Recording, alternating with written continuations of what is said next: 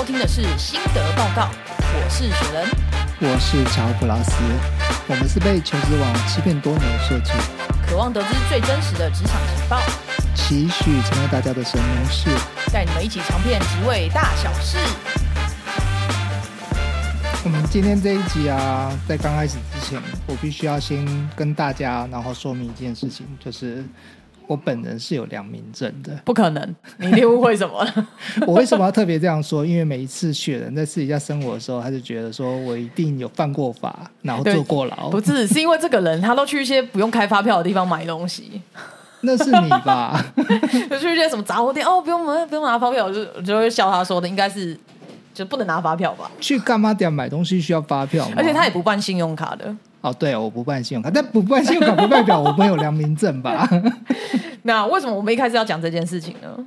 嗯，因为其实今天我们邀请到一个非常特别的来宾，对他呢是以健康关怀参与社会的精神积极推动，先青少年相关的一些工作。那不知道大家会想到是什么样的工作呢？呃呃，护理师。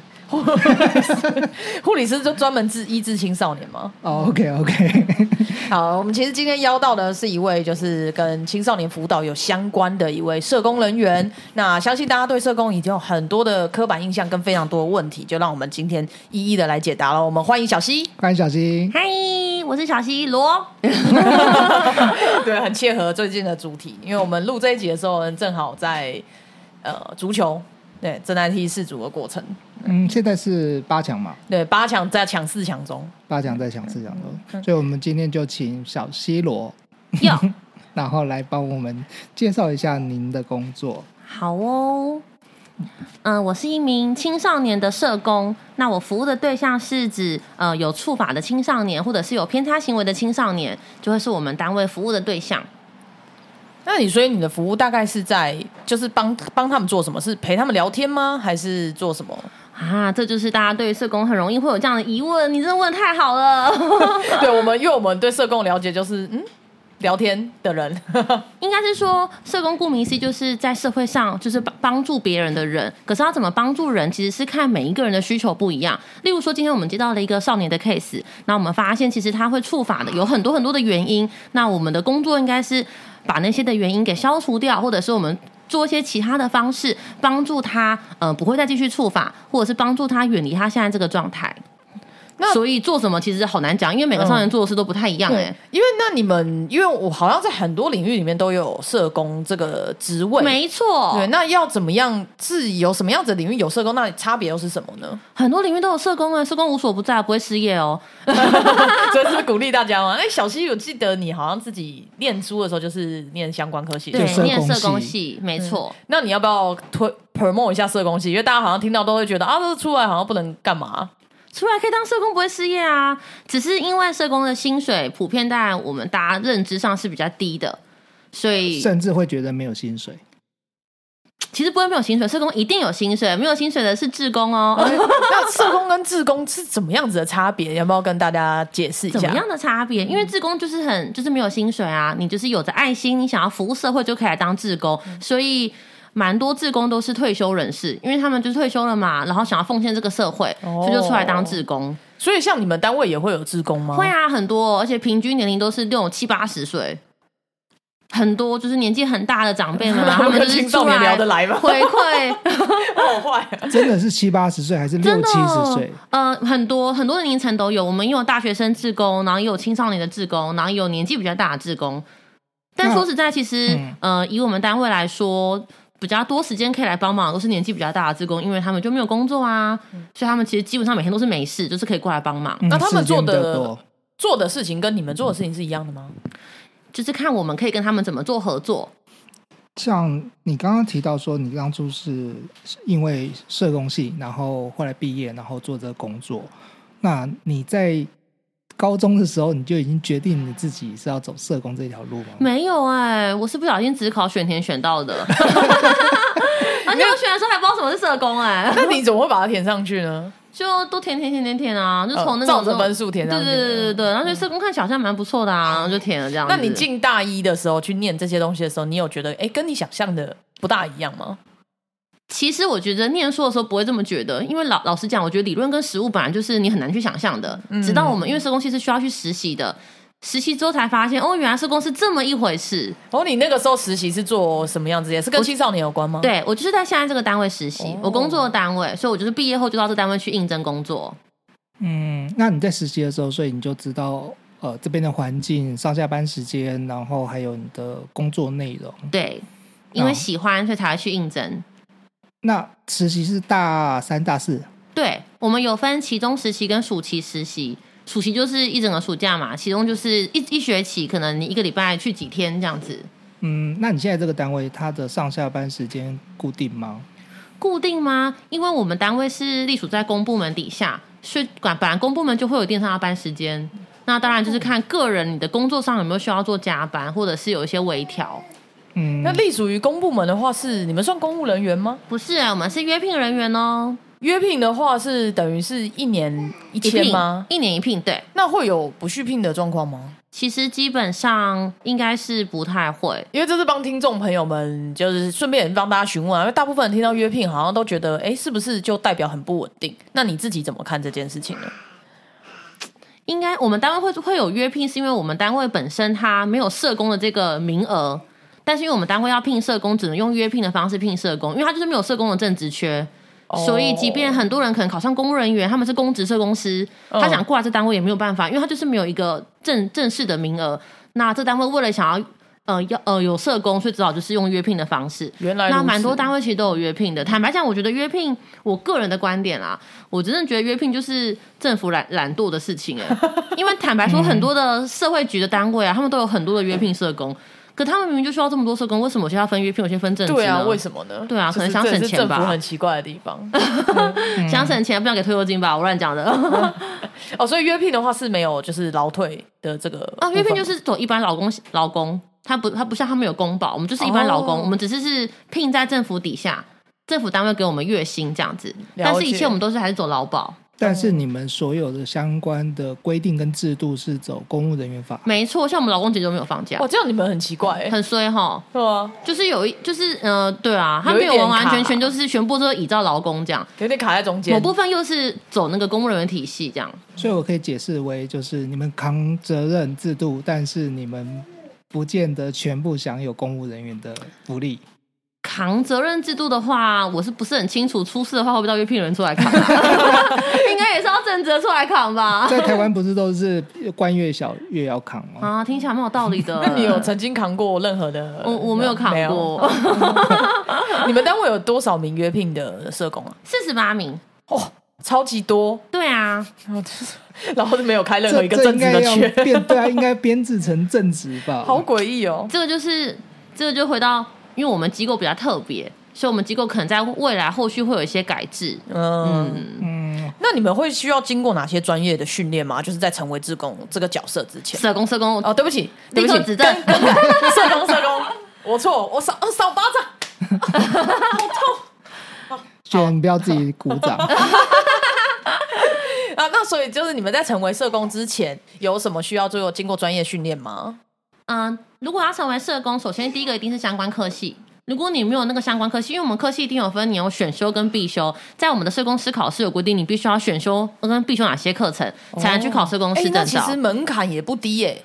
所以如果没有相关科系的话，那你必须要去上社工的学分班，就是你一定要把那个学分给拿到，你才能够去考试，然后一定要经过相关的实习，才能考社工师。社工师考到之后就能当社工。但是我们国家把社工师考试弄得太难了，所以很难吗？很难考。蛮难考，所以很多人没有社工师证照，还是有社，还是让他们当社工，不然就没有社工啦。啊，这这不是本末倒置吗？是啊，我也不知道为什么考试那么难，所以其实蛮多人都可能是考了好多年才考上。但是因为为了应应这个，他们有规定说，例如说你年资到某个年，因为我忘记几年了，到某个年资之后，你可以去申请减免科目。社工师考试好像要考。很多科吧，对你到了个年纪，你就可以去减免，要拿几科这样？那你本身有考吗？这个有，我有考。你好强哦，因为我一毕业就去考啊，离念书比较近，比较容易考上。那有考上这个证照跟没有的话，它在呃待遇上面是有差异的。大部分的机构有，我们单位是没有，但是蛮多机构都会有，就是社工师的薪水不一样。那你当初就是在考试的时候，是你身边念社工系的，大家都会往这个目标前进吗？其实我们班上蛮多人没有当社工的，嗯，就没有往这条路走。，对，因为社工就是一个很辛苦又钱很少的工作。我还以为念这个系的会未来出路蛮明确的欸。没有哎、我们连就是转系的人也不少、哦，哦，或者是在念社工系的时候，同时双主修的也蛮多，因为他们就是其实也是想要有其他的出路，才会去双主修或辅系其他的。那你像你现在接触的都是基本上十八岁以下的青少年嘛？十二到十八岁的青少年，十二到十八岁，所以十二岁以下就不归不归你们那是儿童，哦，算儿童类，对。那就是走儿少法这部分的儿少法少也有包含青少年啊。哦，对耶，所以十二岁以上才会适用你们现在的呃十二岁以上，如果是他触法的话，就会适用少年事件处理法。原来如此，那这样子的话，这些青少年大概都会是什么样子的行为，然后会来到你们这边啊？就他们做了什么样的事？无微博都有哎，你想得到的可能都有。吸毒吸毒会啊，偷拍别人啊，窃盗啊，抽烟算吗？抽烟不是触法行为啊，但是我们大部分学生都会抽烟，可是十八岁以下抽烟其实是违法啊。是违法，但是他违法的是行政法，而且他通常罚的可能会罚家长，或者是罚呃小孩要去上什么课，但他不是刑法。哦不是刑法。嗯，我们指的是触犯刑法的才会到我们单位来，我们单位有服务刑触犯刑法的少年。啊哈，因为是应该，我觉得这种抽烟没什么好辅导的吧，一堆大人辅导都没有用哎了。不会要挡一支啊。但的确，抽烟是一个我们呃，应该是说我服务的少年几乎每一个人都会抽烟，这是事实。嗯，这也算他们的一种社交方法吗？好像不抽烟你就没有办法做这些其他的事。嗯，这是原因之一，但是应该也是蛮多的啦，因为很多人就会觉得说啊，抽烟会舒压、啊、微博啊，嗯之类的。那这些青少年就是他们会被约束在某一个地方，然后不呃就限制他们的自由。不会，不会，不会，不会。呃，应该是说您讲的那个是讲少年监狱吗？哦类似像这样的地方吗？了解。哦，哦，所以你们不是？不是那你们这个单位是比较偏向呃，上应该是说先先澄清，就是我们台湾已经没有少年监狱了。少年监狱是以前啦台湾现在有的东西比较像是可能像呃感化教育，他们像弄得很像是一个矫正的学校。他们比较偏向是用学校的方式去处理这些孩子，但是通常不会孩子一犯罪就把他关到那个地方去吧，不太可能。所以通常孩子犯罪之后，那法院会做调查，然后会做开庭。那开庭少年法庭比较特别的是，它其实算是像是我们这样的感觉很像，我们坐在一个桌子上一起讨论这个孩子的问题，不像是一般是成人是上对下这样子。然后相关的处分都会是以保障这个孩子为主，例如说要求他去法院上课，例如说要求他定期来做报道，例如说要求他配合什么什么什么的相关的方案，嗯，就是以改变这个少年为主。那刚刚讲的这些都是没有被关进去里边的少年，一定是比较严重，或者是他犯非常非常多的案件，法院觉得这个孩子如果在社区可能会造成更多的危险，或是他会受伤，所以才需要把他呃稍微保护在某一个地方。那我们的服务就是服务在社区的这一群孩子。那你们服务的内容的话，会是教他们事情吗？还是陪他们呃做些别的事情之类？就你们提供的帮助是什么？都会有。你刚刚讲都会有，应该是说社工要怎么样协助这一个学生，一定会先经过很长期的认识这个学生的阶段。因为我刚刚提到说，我们服务的是触法的孩子，他们大部分都是嗯，大家想象中的那个屁孩样，所以他们一定没有意愿，所以我们做的是非自愿型的服务。他们是没有意愿的，被迫可对能啊，因为触法了，啊有社工来，好吧，因为我触法了，所以只好听你讲。对。但是这个时期其实是需要花很多时间建立关系的。所以其实你们要跟他们呃暖暖 对，就 就是是这个词玩闹啊啊对，暖暖就是需要跟他们好像哎有点像朋友这样子的方式，去然后去了解这个少年真正需要的点是什么，或者他真正导致他触法的原因是什么。那我想要请小西如果帮我分享，就是面对这些辅导的对象的时候，你有哪一些招数？哪一些招数？就是你要你刚刚讲的保暖啊，我刚刚原本以为是你想请小溪分享一下，哎，你要怎么跟我保暖？为什么是我？屁孩啊！坦白说，我觉得只要让那个学生觉得你是真心的想要帮助他，他们自然而然就会卸下心防了。但是刚刚讲的应该是说，我觉得有个很大技巧就是耐心，你必须要脸皮非常厚，被拒绝个十次，你还都还要去找他，而且让他知道说你是真心想要帮他，而不是想害他。那自然而然，我觉得人都是这样啦。如果他觉得你是对他好，他也会回馈给你，或甚至可能他也会听你的话。嗯，哎、好好正向哦！我今天正能量爆表的一集，在你印象当中，可能在你初期的时候，就是刚开始任职的工作的时候，有没有遇到让你记忆犹新，就是非常叛逆或非常的不愿意接受这个地方？会蛮多人，我们没有一定要要求人家接受我们的服务啦，所以我们就他真的不愿意接受，我们还是会做结案的，因为这个反正就是个人的权益选择。哦，抱歉，你刚刚讲了结案，嗯，就是或者是我们就就不辅导他，哦，你们可以哦选择不接这个 case，是可以，因为坦白说，青少年本来就是归家长管，他们都没有成年啊。那监护人坚决说我不要社工辅导我孩子，那我们就不会辅导。哦，那你们每一位社工会有自己的呃达标或者是 KPI 之类的吗？比如说我每个我我都，比如说假设啦，我每个都结案，每一个我都不要，就是变成没有后续，就是因为可能呃，就是辅导的对象或者甚至对方的家长，然后变成说都没有后续，都每个都在中途就结案了。那上面的长官或者是呃会有对于你，然后诶你的指数或者是说呃呈现出来的，然后每一个辅导对象并没有达到他们想要的效果。应该是说你要你决定不开案，或是你要选择结案，我们都会有一个相关的流程。那这个流程都是希望需要层层把关的。你上面可能会有你的督导，会去监督你的这个案件，或上面我们要做结案，也许我们要去参加一个结案会议去做讨论。这个孩子为什么你可以做结案呢？我们要用什么原因做结案？其实都是很严谨的，有一个固定的 SOP。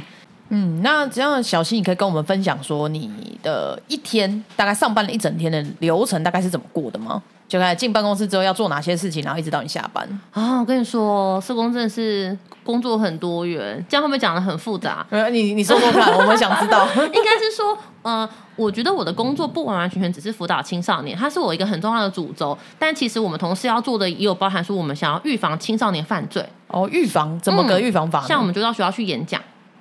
像以前已经有听过什么早自习有讲师来讲，然后大家都没在听，哦对不对？就是以前我都没在听。对我以前没有听，谁会听啊？对，然后就要跟他们讲很多的法治观念，或是我们会办很多的活动，邀请青少年来做参加。我们会邀请我们的呃我们的个案，那同时会邀请我们个案的朋友，因为我们的个案朋友也许是未来高风险会触法的小孩，或者是他可能会不小心走歪的小孩，我们会办很多活动，邀请这一群人一起来参加，从中间给他们很多相关的正确的观念。哦，所以你们有可能会用到假日的会时间。或者是我们会去参加很多相关的会议，让里长、里干知道有我们这个单位。我觉得推展我们这单位的服务内容，其实也是预防犯罪的之方法之一。要不然大家犯罪都啊不知道怎么办啊？你们很忙哎、因为我们做的个案，除了刚刚讲到的，就是触法的孩子，或者是他呃破险的孩子，还有一个是。家长觉得有意愿想给我们做辅导，他觉得他孩子好像怪怪的，然后有一些偏差行为，希望我们社工协助，我们也会做开案，所以我们也会希望让社区的民众知道有我们这个单位。那这边的话，帮就是可能有需求的一些呃家，不管是家长啊，呃提一个问题，就像这种我申请这种服务，我是需要付费的吗？还是是政府免费提供给我的呢？政府免费提供啊，哦，那只要我申请，就一定会有社工帮忙吗？社工会做评估，评估你的孩子是不是是真正需要做服务的，或者是也许我们就算我们没有做协助，但是我们也许可以转到其他的单位，找到更适合他的服务内容。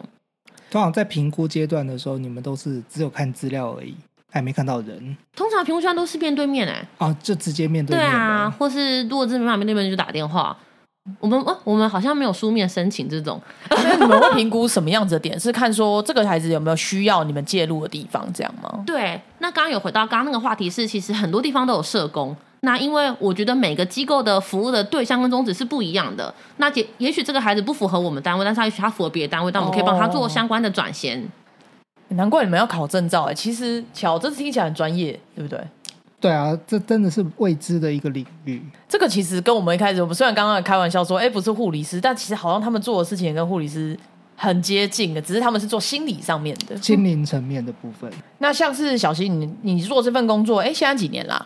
快十年了呢，九年多了。哇，超级久的。那这个工作未来的话，有哪些就是可以再往上发展吗？你们有任何的升迁管道，或者是更好的吗？每个单位一定有升迁管道啊，或者是个人的发展，也可以看你有没有想要换到其他单位的社工去做其他单位的社工。哦，做其一样是社工，但做其他领域的事情。嗯，因为很多领域都有社工，像我现在是服务青少年，有青少年领域的社工。可是像我们单位，呃，青少年社工又分了很多，像在社会局底下有青少年社工，警察局底下也有，嗯。教育局底下也有，就是会有不同相关面向的青少年社工，或者是像家防中心也有社工啊，做儿虐的啊，做目睹了就是目睹家长暴力的小孩的社工也有，或者是收出养小孩的社工、医院的社工、老人的社工、长照的社工，各种无为不为的社工。呃对啊，真的是超级多社，超级多种，所以其实这个真的不会失业，大家可以好好考虑一下社工系，好不好？对我很常遇到，就是可能有些人想要知道跟补助有关，他就会问我，然后我就跟他说，我不是社会局社工，那些我都不知道。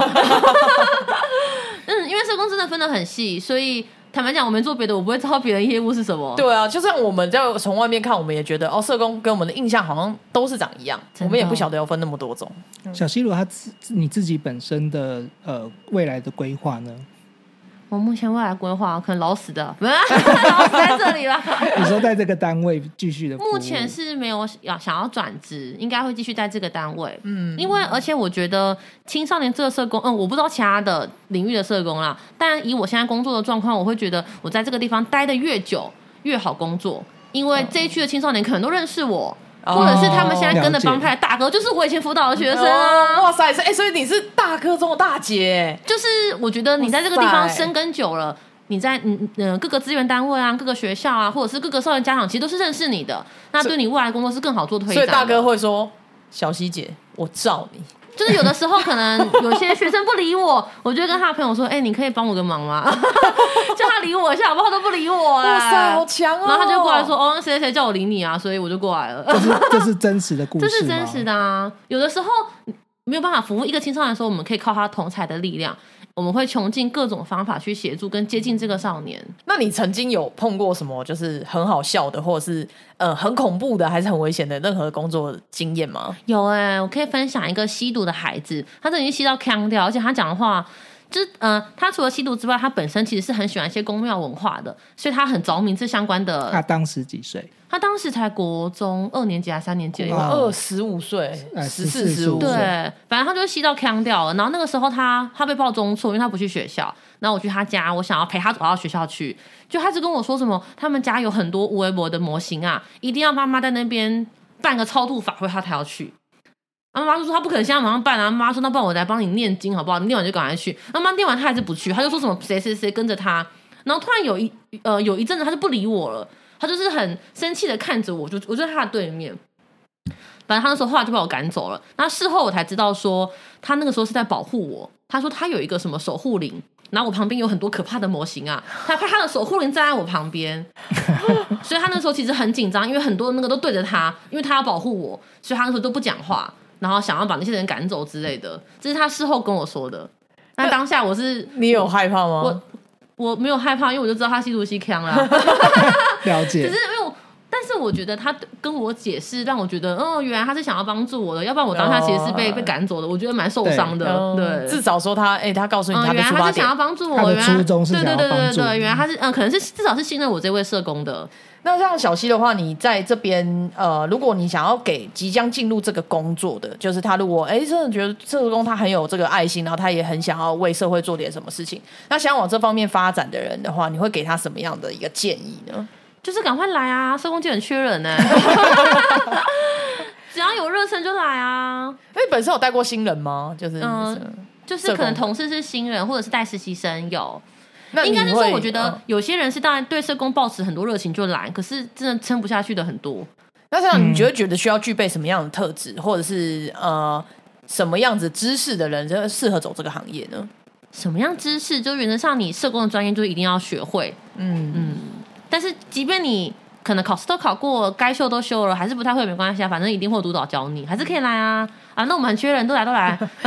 那你像你刚刚说会有可能会撑不下去的原因会是什么呢？嗯，就是工作难做啊，没有成就感吗？多少会让你觉得没有成就感，一定会的。会有点尤其那个成就感，可能是你好几年才看得到。如果我跟这个孩子工作了四五年，我可能第五年才就有成就感，那我一到四年都觉得很伤心。嗯，但是你要一定要撑到第五年才看到他的改变。在实习的阶段的时候，就会遇到呃这些辅导对象给你的挫折。实习的时候比较不会，因为实习毕竟是快乐的啊。哦实习的时候不用接，不会用呃，不会给你一个接案，你可以跟着社工去做，但是不会真的把一个案给你。啊，所以责任不在实习生上面，嗯所以一直到你毕业了之后，那个责任才才在身上。对啊，实习毕竟都是让你了解这个机构或者是体验工作内容为主。像刚刚雪人问的那个问题，我比较想要问的是，呃，社工系就是他念，然后这是这是你们具备的一个专业知识的部分。那另外一个，我觉得是不是跟这些专业知识比较起来，其实呃，你面对这个工作的态度更为重要。嗯，还有你的心态跟你的挫折忍受度，我觉得更为重要。对啊，因为我想象，如果我自己去做这个社工的话，我应该待不到三天吧没？有，我觉得你应该三小时就把你就把对象打死了吧，你会被坐带去坐牢吗？你就会被关了。不会啦，我觉得少年还是有很多很可爱的呢。真？的吗？你接触青少年一定会看到他们很可爱的地方啊。像是什么？哪里可爱？说说看。嗯，像是就是因为应该是说我们比较像是用朋友的心态去跟他们做互动，你一定会收到很多少年对你的回馈。诶，那小溪，你这么漂亮又这么有气质，有没有嗯小弟弟曾经跟你表达过一些哎、？我曾经遇过一个很吓的事、哎，我有个学生，他真的是呃有相关的就是精神上面的疾病，他就是怪怪的啦，他可能然后他就是他可能幻想我是他的女朋友。然后他就有一天就被关到那个少年好酷哦关护所，他就跟所里面的每个人都说谁谁谁社工是我女朋友，然后这件事就传出来了，就是其他被关的出来跟我出来跟我们说，哎、听说谁谁谁是他女朋友、哎，我觉得好丢脸哦。因为我们社工会写信给他，他被关嘛，我们会写信关心他，他可能就说按照我女朋友写的信哇之类的。这算是一种奇特的艳遇。呃，我是没有我是没有很希望有这种艳遇啦。那他有当面跟你告白过吗？没有没有啊，他因为我也我也知道他的状况啊，嗯，就算他真的有告白，我也不会相信。所以你们社工接案不会分性别，就男生接男生，女生接女生。不会，而且其实以做社工来讲，女生是大众，呃，社工这个职业的女生是大众，对，可能因为薪水太低了，男生不想做。哦，面对的个案呢，男女比例是如果是以我的的工作，因为是触法青少年嘛，男生是大众，男生还是大众？对，啊，那这边的话，你有呃，因为你之前有讲到说，哎，跟跟可以跟大家在节目里面分享有关于青少年政策跟少年事件处理法的修法，就是你这边要跟大家稍微推广一下，或者是说让大家有一个这样的观念吗？哦，好啊，应该是呃，我们过往啊，在少年事件处理法有个叫做余犯，就是指说这个少年还没有触犯法律，但是他可能已经在边边了。他指的就是说，你快要犯罪，但是你没有犯罪。例如说，你无故携带刀械；例如说，你预备犯罪；哦，嗯已经讲好说可能要去干嘛例干嘛，如说，就是很常见，就青少年要斗殴的之前就被抓了，可他还没殴啊，可他就是对一群人准备要殴了，因为给血哎，对，都摆好了。那这样是用什么方式？所以很多可能会用余犯，或者是看那个警察当时认定的犯罪事实，这个就是看警察认定跟法官认定啦。但是我只想分享，就是有这一个余犯，但是以以前的余犯是可以移送法院的。然后也可以做一些相关的，刚刚讲法院的一些相关措施。但是我们现在修法了，把余犯不进法院，因为我们希望让越少青少年进法院越好。现在余犯已经改成叫做曝险行为，以前余犯有很多很多曝条，险行为，嗯、暴露在风险之中，曝险。嗯语犯以前很多条，然后现在只有修成三条了。然后，然后现在的规定也是没有要直接送法院，以行政先行，就是行政机关先处理，而不直直接走到司法机关。行政机关就是社工啦，就是我们这个单位先会会先处理。那当初像小新你在进入这个行业之前，曾经有家长有反对，或者是说有呃担心你的安危过吗？有哎、我妈就会这样说，她就说哈，社工工作这么危险，你一天到晚面对这些孩子，尤其有些青少年他还是性呃那个妨害性自主进案的，哦，那他们都会觉得很危险啊，希望我要不要换个工作？那你自己本身的感觉呢？不知道啊，我坐下来我是觉得还好，没有这么危险，还是我习惯了。所以你当初要投入这个行业的时候，你自己本身也没有觉得害怕或危险？对，可能因为这个地方实习过，所以有没有这么的害怕这个单位？嗯，对。那希望下一次大家在遇到社工朋友们的时候，可以给他们多一些的鼓励跟支持，然后也希望大家多关心身边的青少年喽。嗯，那如果说对于社工这个行业，然后有兴趣的，那我们今天的节目里面也提到，就是说除了你去念这个系之外，那我觉得你可能在呃自己的热情上面跟心理准备上面的话，要先有一个呃自我的认识。当然还有专业知识哦，请大家一定要去，一定要去修课嘛，才有机会可以往这条路上迈进。就是除了空有热情，不能空有热情，除了有热情之外呢，你还要有很大的耐心跟决心往这条路上走哦。那我们今天就谢谢小溪接受我们的访问，谢谢好，拜拜，拜拜。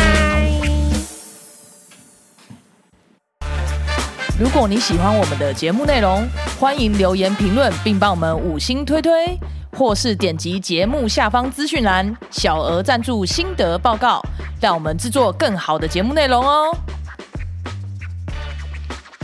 小溪有要改字吗？还就叫小溪，没关系啊，就叫小就叫小溪。嗯，小西。小西什么？你有在看足球吗？没有。没有。最近不知道 C 罗。哦，我知道，我知道，我知道。梅西，小小西罗，小西。还是你要叫小西罗？听起来蛮不错的。小西，小西，有搭配足球。对啊。好搭配时事哦。我们这这这是自己什么时候录的？很棒哎。